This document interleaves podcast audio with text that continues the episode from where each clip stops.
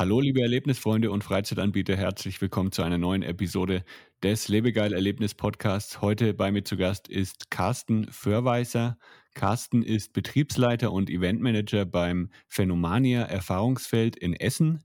Heute geht es um Freizeitaktivitäten in NRW, die Geschichte des Grusellabyrinths und die Aufgaben eines Geschäftsführers in der Freizeitbranche.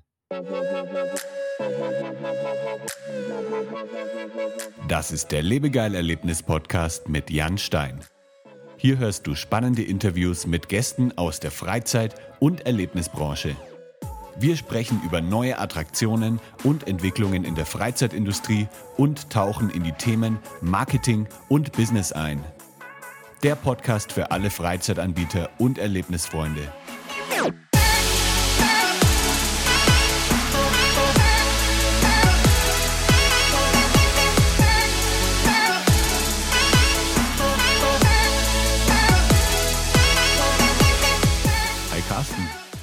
Hallo Jan, grüß dich. Grüß dich, wo bist du gerade? Von wo aus ähm, schaltest du dich gerade zu? Ich bin tatsächlich noch in Essen im Büro. Ah ja, okay. Genau, aber Gästebetrieb ist jetzt gerade nicht mehr da. Hier ist also gerade ein bisschen ruhig. Dann hast du jetzt genug Zeit für unseren Podcast. Mhm, genau. Wunderbar. Ähm, wie lange bist du schon in der Freizeitbranche aktiv? Und ähm, welche Stationen hast du dann alle durchlaufen? Ich habe ja schon so ein bisschen was aufgezählt. Ähm, du warst ja auch mhm. beim Grusellabyrinth, dann kannst du genau. mal so ein genau. bisschen erzählen, wie du da hingekommen bist und ja, was du dann alles gemacht hast in den letzten Jahren. Ja, also die größte Zeit habe ich tatsächlich im Grusellabyrinth verbracht, äh, mhm. äh, was Freizeit angeht. Davor habe ich halt während meines Studiums ähm, in Kiel auch schon für eine kleine ähm, ähm, ja, Disco-Reihe geleitet gehabt, habe irgendwie ein halbes Jahr als DJ gearbeitet, habe aber da auch ähm, schon, ja, sagen wir so, in der Eventbranche, was das angeht, bei den CSD Kiel mit organisiert und war später dann auch beim CSD Nord e.V. mit dabei. Und ähm, im Grusellabyrinth, das ging bei mir 2002 los. Da habe ich mhm. Holger Schliemann kennengelernt, der zusammen mit seiner Schwester Ina Schliemann beim der Villa Fernsicht, einem Ausflug lokal ähm, vor den Toren von Kiel ähm, mit in den Familienbetrieb eingestiegen ist in dem Jahr. Und in dem Jahr haben die dann auch direkt eine ähm, Halloween-Veranstaltung gemacht, die vornehmlich für das Restaurant war, mit einem kleinen ähm, Labyrinth, was in den ähm, Räumen über dem Restaurant stattgefunden hat. Und von dieser Idee aus hat sich das Ganze dann immer weiterentwickelt. Von Jahr zu Jahr wurde das dann größer, das Grusellabyrinth. Und ähm, ja, hat sich da äh, auf dem gesamten Gelände ähm, ziemlich ausgebreitet tatsächlich. Und ähm, das Ganze ging dann weiter in Kiel. Wir haben dann einmal innerhalb von Kiel den Standort gewechselt, haben dann den Standort von Kiel auch dann einmal komplett nach Bottrop verlegt, bis es dann eben äh, Anfang 2020, im März 2020 dann ähm, da von unserer Seite aus leider beendet werden musste. Und ähm, ja, nach einer Jobsuche dann bin ich im Oktober ähm, letzten Jahres bei der Phänomania Erfahrungswelt gelandet in Essen. Mhm. als eben Betriebsleiter, Eventmanager. Und ähm, ja, bin da eigentlich jetzt auch recht, ziemlich zufrieden und glücklich. Und ähm, war zwar eben ziemlich lange eben wirklich nur beim Grusellabyrinth, aber das war ähm, ja so dadurch, dass wir haben es halt von klein auf ähm, wirklich groß gemacht, aufgebaut und ähm, als Selbstständige betrieben und dementsprechend war ich da halt auch eben in vielen Bereichen mit involviert. Wir haben halt Veranstaltungen gemacht bis zu 8500 Leute bei der Extraschicht im Ruhrgebiet. Ähm, also schon auch wirklich ähm, große Sachen dann ähm, da gemacht für das Team, was wir da hatten. Ja.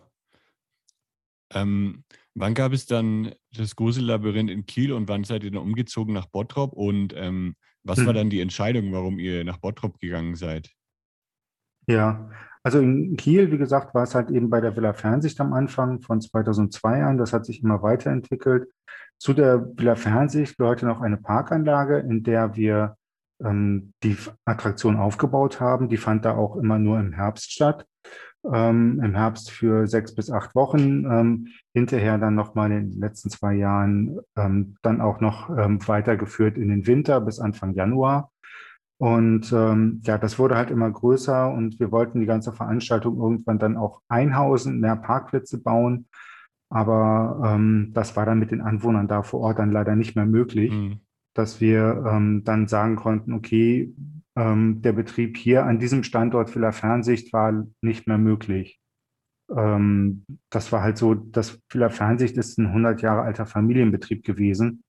Ähm, der war da schon immer und das Wohngebiet ist drumherum gebaut, aber trotzdem gab es halt dann da Anwohner, die gesagt haben, nee, äh, wir wollen hier unsere Ruhe haben und haben dann entschieden, ähm, nachdem wir halt eben ähm, uns nicht dort vor Ort erweitern konnten, zu sagen, okay, wir verlagern den Standort, haben damals, was irgendwie viele vielleicht ja nicht wissen, ähm, auch schon, das war halt 2010, ähm, auch nach Standorten in äh, Nordrhein-Westfalen gesucht, haben uns da verschiedene Sachen angeguckt, ähm, erste Gespräche geführt und ähm, haben uns da aber zu dritt ähm, dann zusammengesetzt und gesagt, okay, hier der Schritt jetzt komplett irgendwie aus Kiel raus, komplett ähm, das alles zu verlegen, ist dann vielleicht doch noch ein bisschen zu groß, mhm. ähm, dass wir dann in Kiel eine ähm, Location gefunden haben, einen alten Güterbahnhof, also beziehungsweise den alten Güterbahnhof, ähm, wirklich altes Backsteingebäude, ähm, sehr urig,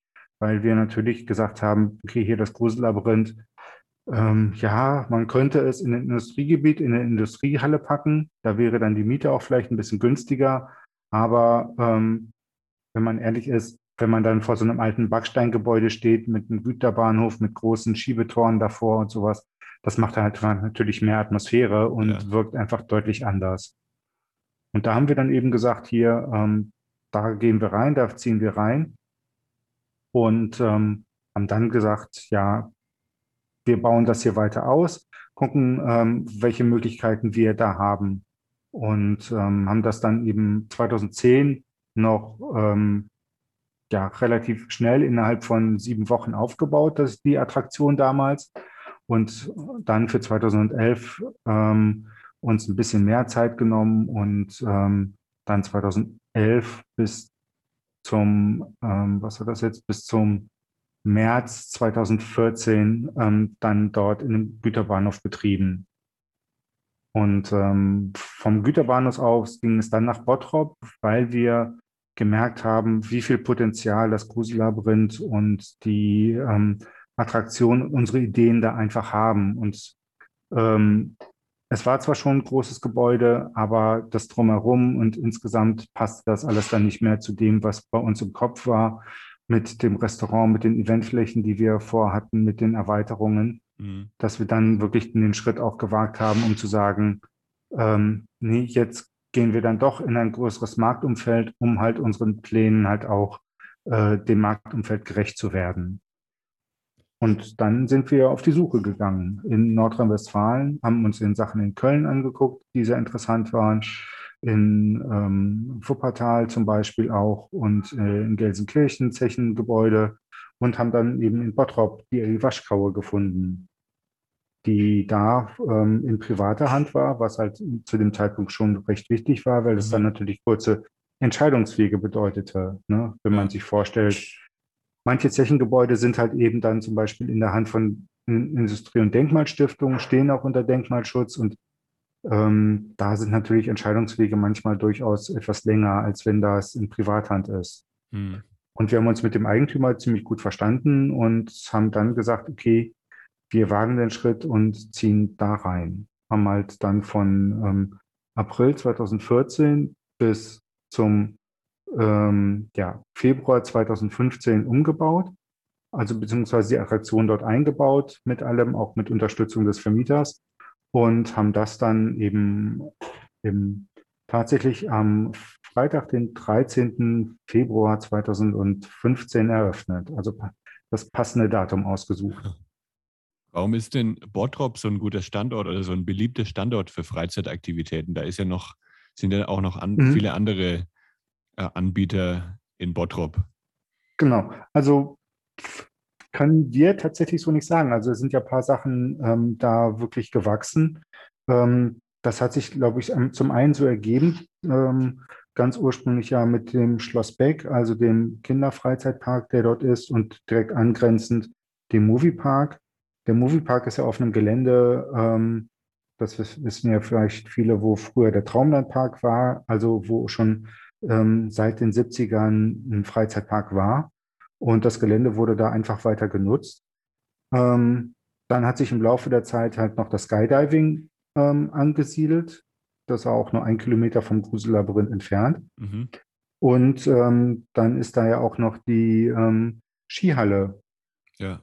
Ähm, die erste Skihalle hier in Deutschland, die damals von dem Skifahrer Mark Giardelli initiiert wurde, der einfach das ähm, Gelände der alten Halde, einer alten Halde genutzt hat. Die Halden im Ruhrgebiet, wer das nicht weiß, das sind ja so gesehen die Abraumhalden. Alles, was unten aus der Erde rausgeholt wurde, wurde auf einen Haufen gepackt.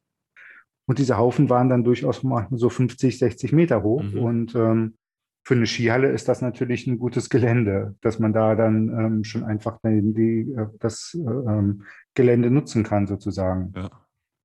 Und so haben sich halt im Laufe der Zeit tatsächlich in Bottrop ähm, die Freizeitunternehmen dort angesiedelt. Ähm, wir müssen halt auch sagen, wir sind auch mit ähm, dem Grusellabyrinth dort auf offene Ohren gestoßen. Also die Verwaltung hat uns auch ähm, sehr unterstützt, weil es natürlich sicherheitstechnisch ist ein Grusellabyrinth natürlich äh, für die Behörden eine Katastrophe, ne? dunkle, verschlungene Gänge und ähm, da soll man dann Leute draus raus äh, evakuieren und sowas.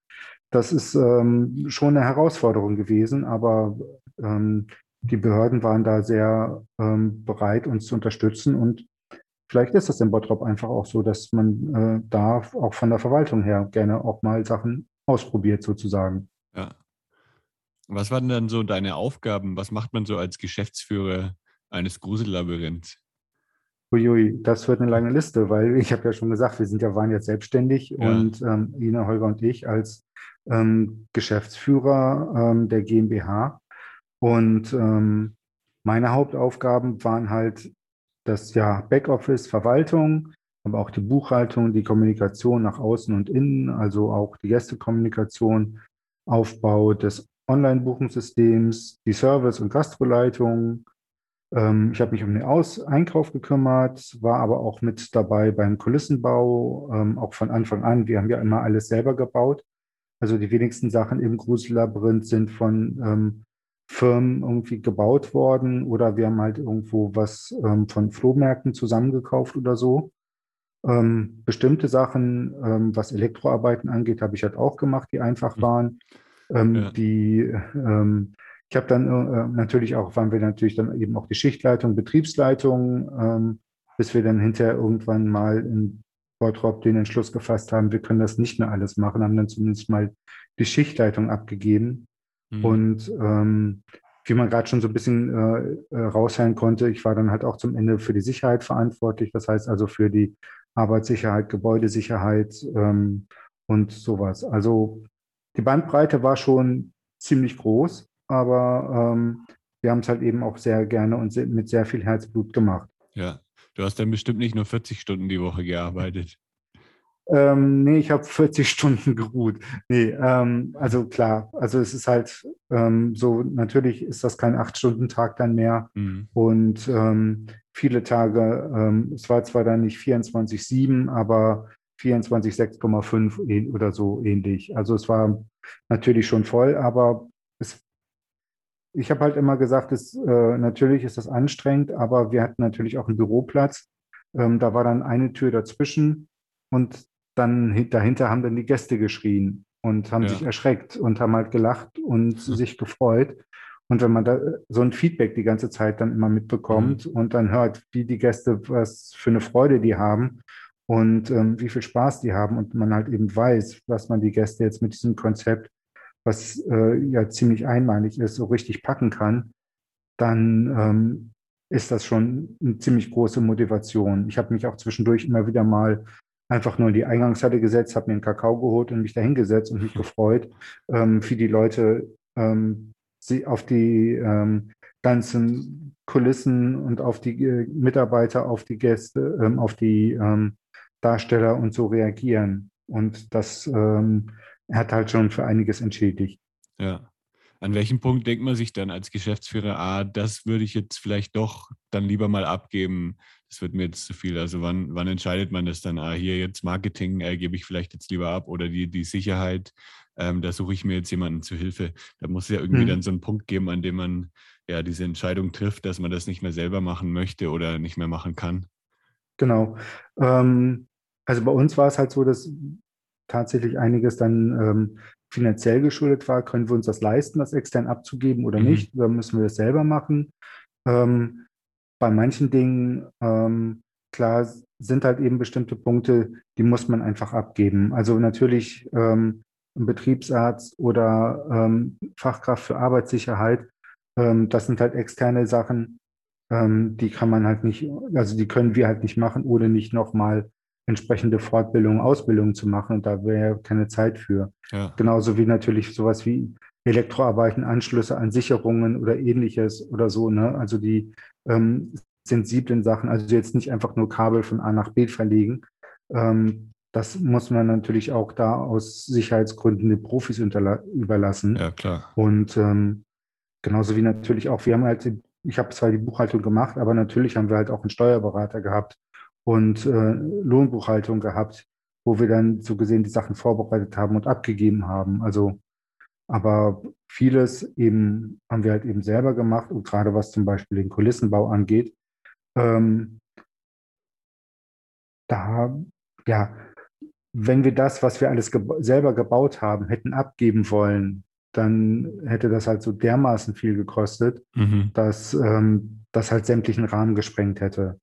Aber dadurch, dass wir das halt selber gemacht haben und ähm, über die ähm, 18 Jahre lang haben wir einfach auch gelernt. Natürlich sahen unsere Kulissen am Anfang anders aus, als sie am Ende aussahen.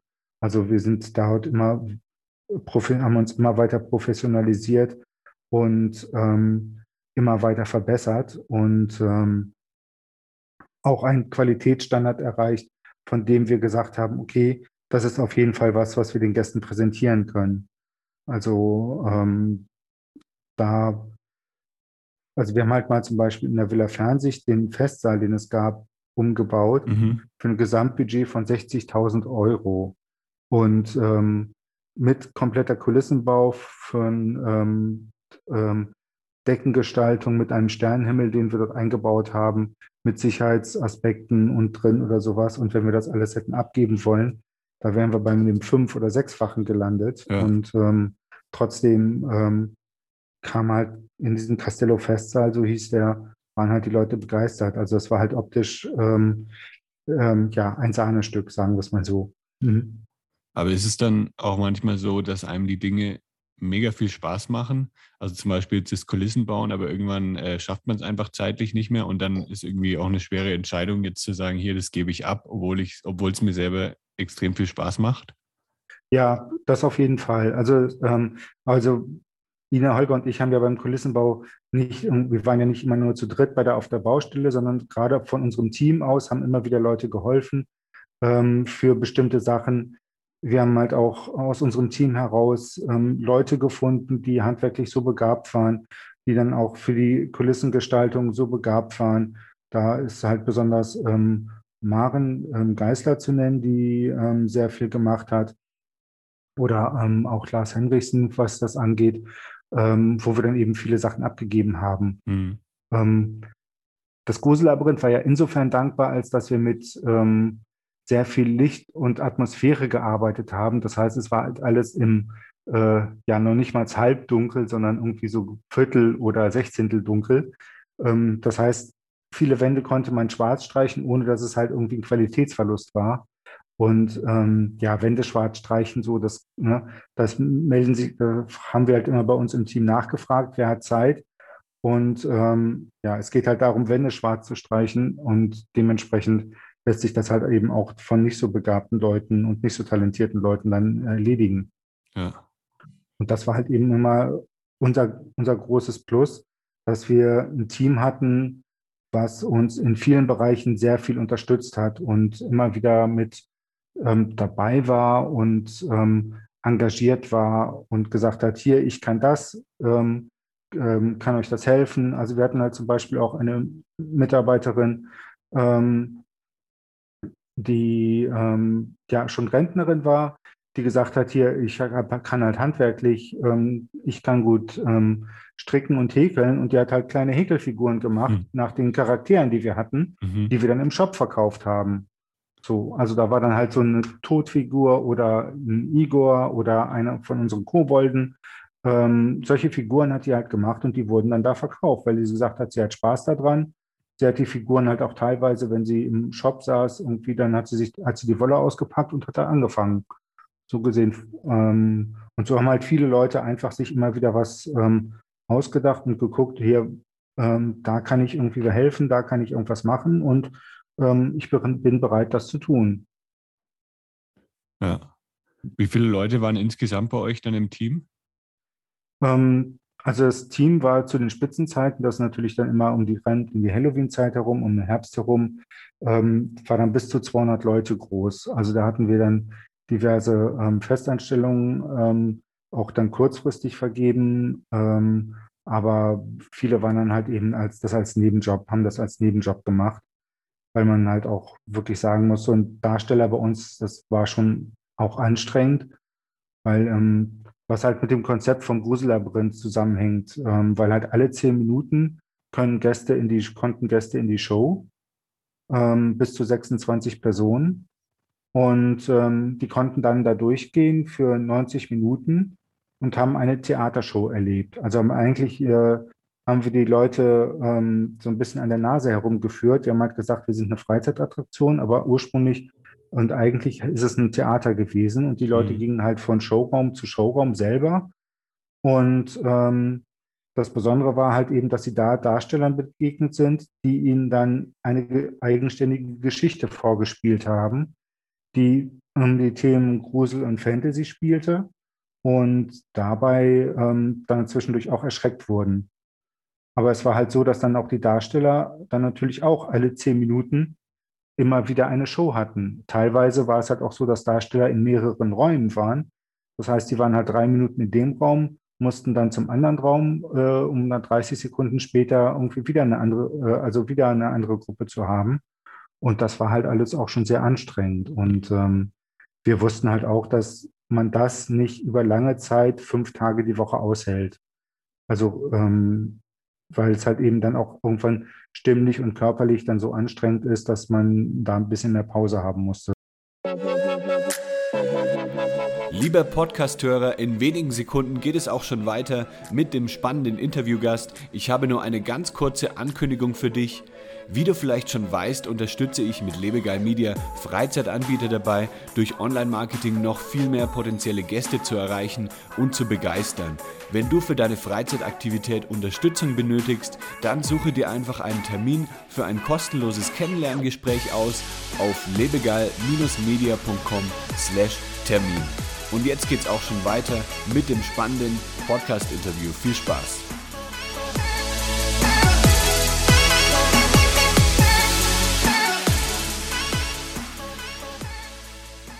Also es klingt schon, klingt ja schon, dass, äh, als wäre das sehr erfolgreich gewesen, damals das Grusellabyrinth. Mhm. Also es wurde ja auch sehr gut angenommen ähm, von den Zuschauern. Genau. Und wie kam es dann dazu, dass es dann, dass ihr dann insolvent gegangen seid? Und wie hat, es mhm. hat ja dann, es gibt es ja trotzdem weiter jetzt das Grusellabyrinth. Äh, was ist dann passiert nach der Insolvenz? Genau. Also ähm, die Insolvenz, ähm, das, wir mussten halt im März 2020 dann ähm, schließen. Ja. Ähm, das war halt ein Prozess, der sich ähm, ähm, vornehmlich dadurch ergeben hat. Zum einen haben wir ähm, also nach dem Umzug ziemlich gute Gästezahlen gehabt. Also wir mhm. haben halt auch in 2016, also im äh, zweiten Jahr, in dem wir da waren, dann halt auch schon ein gutes Plus erwirtschaftet und ähm, sind da dann, ähm, waren da dann in der Situation, dass wir die, eine Eventfläche, die in, das, in dem Raum noch gab, also in den Räumlichkeiten noch gab, ähm, noch nicht gemietet hatten. Und es stand halt eben die Frage an, nehmen wir die mit dazu oder ähm, wird die anderweitig vermietet? Mhm. Und ähm, wir haben halt sowohl in der Villa Fernsicht als auch in Kiel am Güterbahnhof eben selber dann immer schon die Eventfläche gehabt, auch ein Restaurant gehabt, sowohl à la carte als auch Buffet. Und ähm, da sind wir halt das Risiko eingegangen, um zu sagen, okay, wir nehmen die Eventfläche dazu, weil die Synergieeffekte, was Betriebsfeiern angeht, ja. ähm, andere Events angeht und sowas, da natürlich sehr hoch sind, wenn man ähm, Programm in einem Haus anbieten kann. Mhm. Ne? Also wenn man halt Betrieben angeben kann, hier, ihr habt vorher Showprogramm, ihr habt hier zwei Stunden ähm, Attraktion, Unterhaltung, danach könnt ihr bei uns noch essen. Ähm, das macht natürlich schon viel aus. Und das hat sich dann auch gezeigt. Ähm, aber die Eventfläche selber ähm, war dann das erste Mal dann 2020 wäre sie dann ins Plus gegangen. Ja. Und da mussten wir halt die ganze Zeit dann immer noch, ähm, also hatten wir dann halt ähm, die Miete äh, für die Eventfläche, sind das Risiko eingegangen. Und das hat sich halt leider nicht so schnell ähm, etabliert, wie wir es gehofft hatten ja. Ähm, mit der Eventfläche. Und ähm, hinzu kam noch, dass wir dann 2018 die ähm, Hauptattraktion umgebaut haben das heißt, wir haben ja dann da drei Jahre lang ähm, die Show im Band der Finsternis gespielt gehabt und ähm, haben dann aber auch gemerkt, okay, es gibt jetzt so ein ähm, von den Nachfragen her schon eine große Nachfrage daran, wann kommt wieder eine neue Show. Und das haben wir dann für, den, für 2018 angesetzt, dass wir dann auf die Show Phantom Manticore umgebaut haben. Das heißt, wir haben halt wirklich ähm, dafür drei Monate geschlossen gehabt mit den Umsatzverlusten, die Umbaukosten. Und genau dann, als wir wieder eröffnet hatten, war halt der Sommer 2018 da. Mit äh, Rekordhitze, wo niemand mehr irgendwas gemacht hat, also mhm. also noch nicht mal ins Freibad gegangen ist, weil es halt so heiß war. Und ähm, das hat halt ähm, Liquiditätslücken gerissen, die wir ähm, dann in Gänze am Ende dann nicht mehr ähm, auffüllen konnten. Ja. Dass wir dann, wie gesagt, im März 2020 von unserer Seite aus den Betrieb einstellen mussten. Und dann wurde es ja ähm, übernommen, richtig? Genau, es hat dann ein Firmenverbund aus Berlin, hat aus der Insolvenz heraus, ähm, die wir anmelden mussten, ähm, den Betrieb gekauft. Ja. Und dann, mhm. ja, danach bist du ja dann, äh, hast du eine neue Station ähm, sozusagen eingelegt. Ähm, dann bist du zu Phänomania gekommen. Wie, mhm, genau. wie hat es sich dann dahin verschlagen? Naja, also für mich war halt klar, okay, ich möchte halt irgendwo ähm, wieder im Freizeitbereich arbeiten, mhm. ähm, weil ähm, das, was ich ursprünglich mal in Kiel studiert hatte, das war halt schon so lange weg, da wäre es wahrscheinlich ein bisschen schwieriger geworden, einen Job zu finden. Ja. Ich bin eigentlich ähm, Meeresbiologe. Ich habe okay. Meeresbiologie in, Stil, in Kiel studiert Aha. und bin halt eben durch die Villa Fernsicht in den Eventbereich da reingerutscht, sozusagen. Ja. Und ähm, äh, ja, dann habe ich tatsächlich ähm, ganz regulär mir Jobanzeigen gesucht, habe aber auch in Initiativbewerbungen an diverse Freizeitparks und so geschickt. Mhm. Ähm, habe aber natürlich eben keine Ausbildung da drin. Das heißt, es ist natürlich immer ein bisschen schwierig, dann zu sagen, okay, hier, ich habe keine Ausbildung, kann es aber doch. Ähm, habt aber 18 Jahre lang das Grusellabyrinth gemacht. Ja. Und ähm, ja, und da hat sich dann eben ähm, die Bewerbung hier für das Phänomen Erfahrungsfeld ergeben. Und ähm, habe mich da regulär beworben. Das Bewerbungsgespräch dauerte schon direkt zwei Stunden, mhm. weil ähm, wir uns da von Anfang an schon sympathisch waren und ähm, gemerkt haben, das könnte durchaus äh, zusammenpassen. Und ähm, muss man sagen, das tut es auch tatsächlich. Und was kann man da jetzt alles mhm. erleben mhm. beim Phänomania? Was ist das genau? Mhm, genau. Ähm, das Phänomania ist ähm, ein Museum. Das hört sich jetzt schon wieder so trocken an, ähnlich wie das Grusellabyrinth ja Theater war. Ähm, aber das Phänomania ist halt eine interaktive Ausstellung.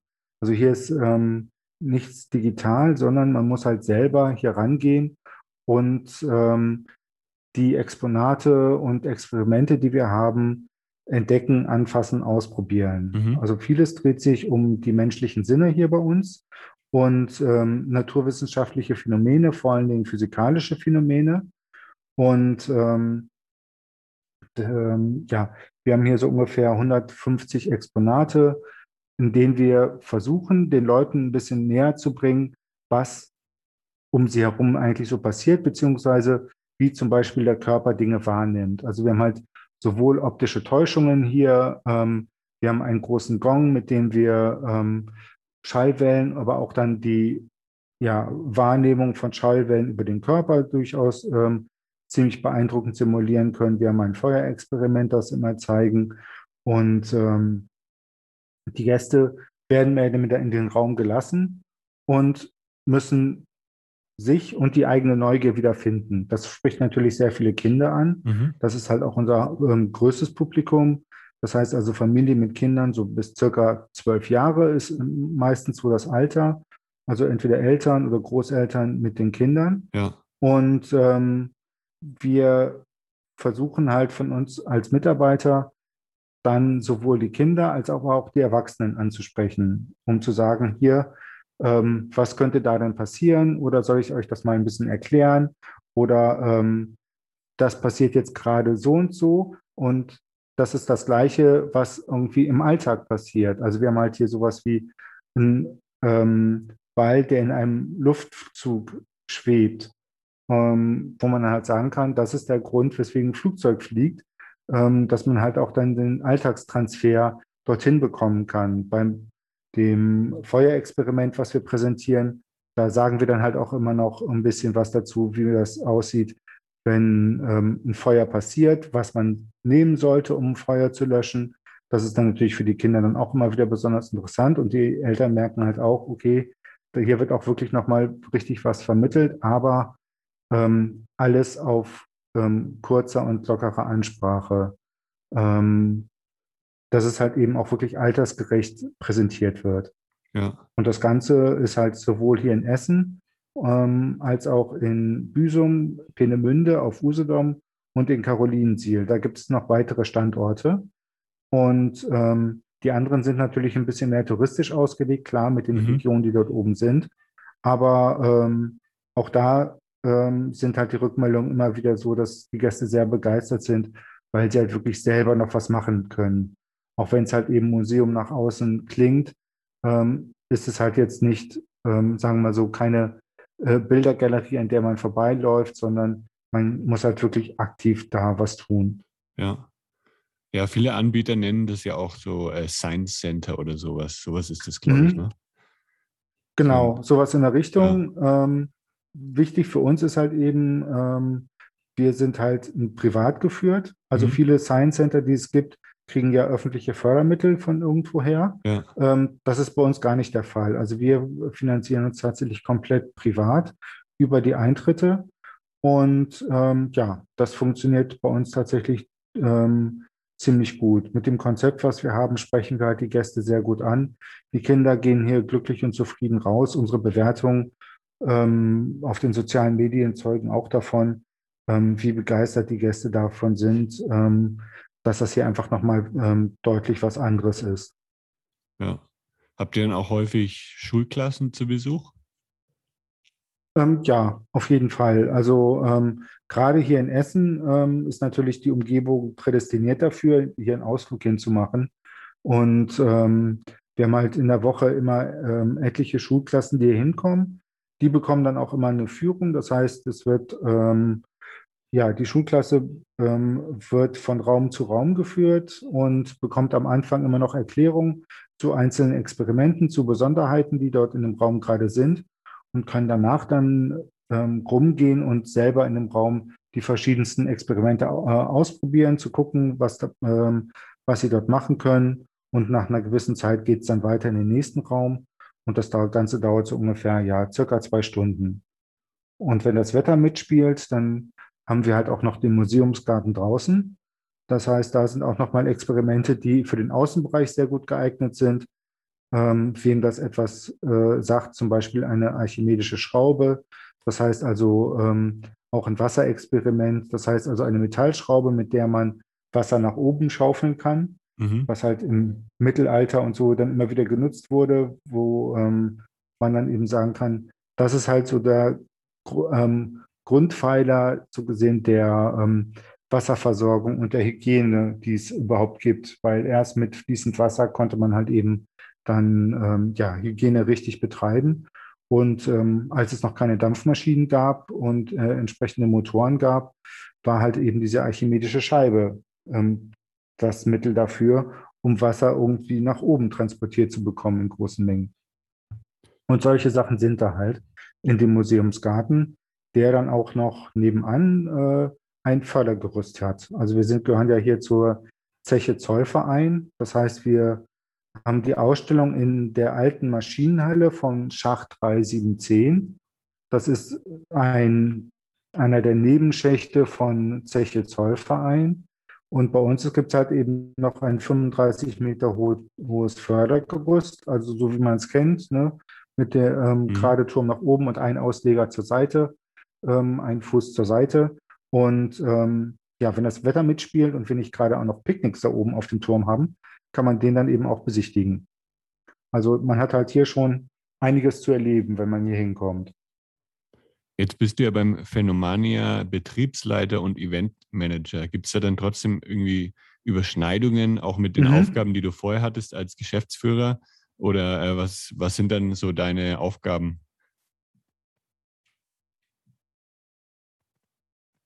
Mhm. Ja, also ähm, tatsächlich ist einiges von dem, was ich auch als, als Geschäftsführer gemacht habe, ähm, ähm, wieder das Gleiche. Das heißt, ich sitze halt auch gerade immer wieder bei der Gästekommunikation, bereite mit die Buchhaltung vor ähm, und ähnliches, ähm, kümmere mich um, mit um die Personalplanung, um die Abläufe, was die Events angeht. Ähm, aber der wichtigste Unterschied ist halt, ich bin halt jetzt nicht so gesehen der Endverantwortliche. Mhm. So, ne? Ich habe halt ähm, weiterhin viele Freiheiten, aber ich muss natürlich ähm, mich äh, immer wieder mit dem Geschäftsführer und Inhaber, mit Daniel Jarakas abstimmen. Viele Sachen kann ich halt selber entscheiden, aber natürlich bei gerade relevanten Sachen oder sowas ähm, und sensiblen Sachen muss natürlich da immer die Rückmeldung erfolgen. Und ähm, ja, das sind halt eben so die Hauptpunkte. Würdest, mhm. würdest du sagen, ähm, so als Betriebsleiter und Eventmanager, Eventmanager ist es dann ein bisschen entspannter als, äh, als Geschäftsführer, weil man jetzt nicht mehr die ähm, ja, so wichtige Entscheidungen treffen muss oder ähm, kann es trotzdem auch noch stressig werden? Ähm, klar, es kann auch stressig werden, natürlich. Also auch wenn ich selbstständige Entscheidungen treffe, ähm, muss ich ja auch dafür gerade stehen. Aber mhm. ähm, bisher habe ich da jetzt noch nicht irgendwie so äh, groß daneben gelegen. Und ähm, ja, also hier ist es halt auf jeden Fall entspannter, dadurch, dass natürlich ich nicht mehr ganz so viele Aufgaben habe wie zu Zeiten des Grusellabyrinthes. Ja. Ähm, aber ähm, da war der Betrieb ja insgesamt ähm, ja auch noch mal größer, das Team war größer und ähm, die Verantwortungsbereiche waren halt auch äh, noch breiter aufgestellt, als das jetzt hier ist. Und ähm, das macht es natürlich von der Arbeitszeit her deutlich einfacher. Und auch meinen Chef versuche ich immer wieder zwischendurch dazu zu bewegen, dass er nach Hause fahren soll. ähm, weil aber das ist halt, ne, wenn, als Selbstständiger, ähm, wenn man eben so eng mit seinem Geschäft und äh, verbunden ist und mit der Idee, mit der man dort ähm, das Ganze betreibt, ja. dann will man natürlich immer, dass das alles gut läuft und funktioniert und ähm, ist deswegen natürlich auch immer wieder sehr häufig äh, vor Ort. Ja. Was sind jetzt dann so eure weiteren Pläne mit Phänomania in den nächsten mhm. Monaten oder in den nächsten Jahren? Ja, also ähm, tatsächlich ist es so, dass die nächsten Monate ähm, weiterhin noch von Corona geprägt sind. Also da müssen ja. wir einfach abwarten, wie die weitere Entwicklung ist.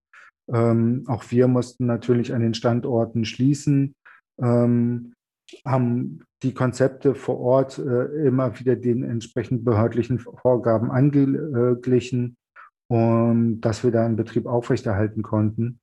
Ähm, durch meine Erfahrung beim Grusellabyrinth habe ich halt auch für, die, für unsere Standorte den, äh, ein Online-Buchungssystem eingerichtet, was halt äh, natürlich gerade was die behördlichen Aufga äh, Auflagen angeht, was die Kontaktverfolgung angeht und ähnliches, das deutlich einfacher macht. Mhm.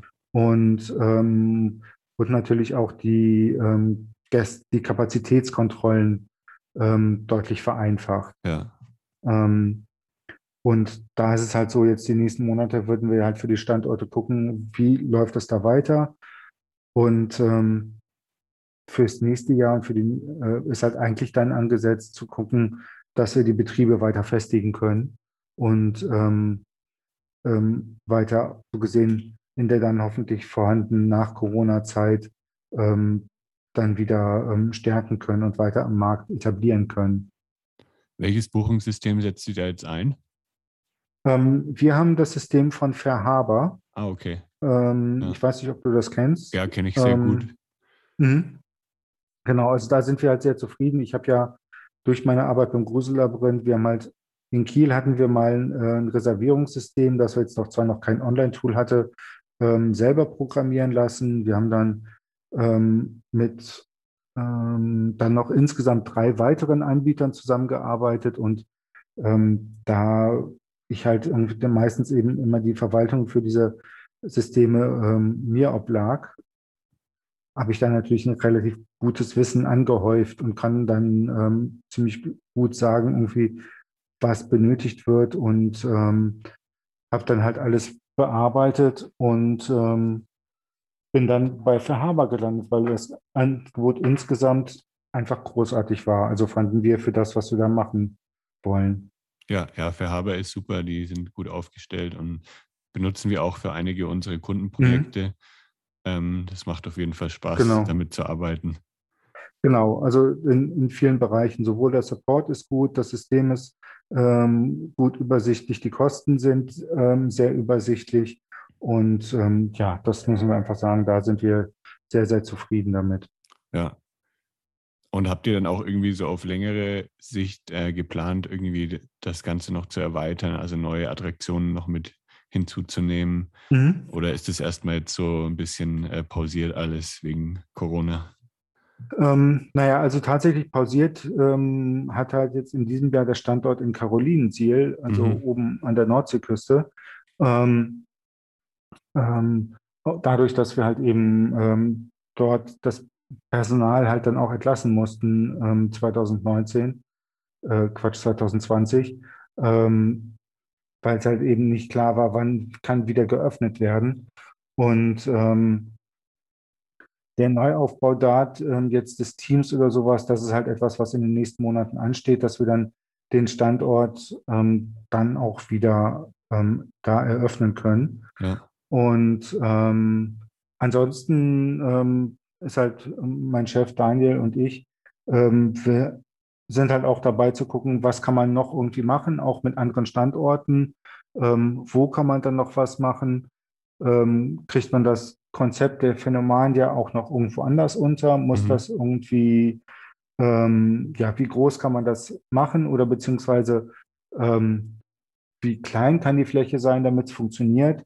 Weil uns ist halt auch bewusst, dass durch die Corona-Krise natürlich viele Freiflächen äh, es es mittlerweile gibt oder noch äh, kommen werden in den verschiedensten Bereichen.